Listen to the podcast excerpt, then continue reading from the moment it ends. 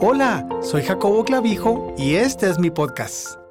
Dios usa a padres imperfectos como canales de protección, provisión, corrección y dirección para sus hijos e hijas. Leemos en Proverbios, guarda, hijo mío, el mandamiento de tu padre, y no dejes la enseñanza de tu madre. Átalos siempre en tu corazón, enlázalos a tu cuello. Te guiarán cuando andes, cuando duermas te guardarán hablarán contigo cuando despiertes. Proverbios 6 del 20 al 22. Estos versos nos demuestran la importancia de seguir la instrucción de nuestros padres. Sin embargo, cuando ellos nos piden hacer algo malo o cosas inmorales, no debemos obedecerlos. Dios ha establecido tres posiciones principales de autoridad, padres, oficiales del gobierno y líderes de la iglesia. La escritura está llena de historias vivas acerca de cómo Dios obró a través de líderes imperfectos en estas posiciones para lograr cumplir su voluntad en las vidas de aquellos que están bajo su cuidado. Dios aún usa la ira de los líderes para su alabanza. Dice Salmo 76:10, ciertamente la ira del hombre te alabará.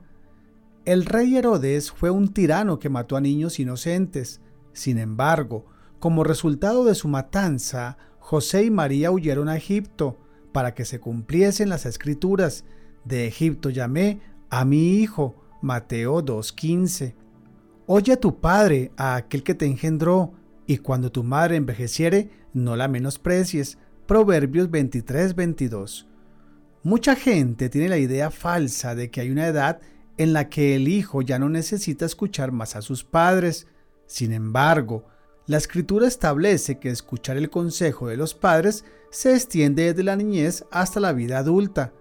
Como adultos somos responsables de tomar nuestras propias decisiones, pero debemos buscar consejo y escuchar a nuestros padres.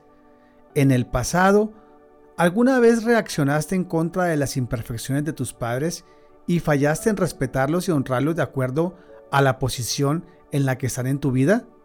Si así fue, vamos proponiéndonos honrar su posición impuesta por Dios. Gracias por escucharme. Me puedes seguir a través de las redes sociales en Instagram, jacoboclavijo.online, en Facebook, Jacobo Clavijo. Te espero en el siguiente episodio.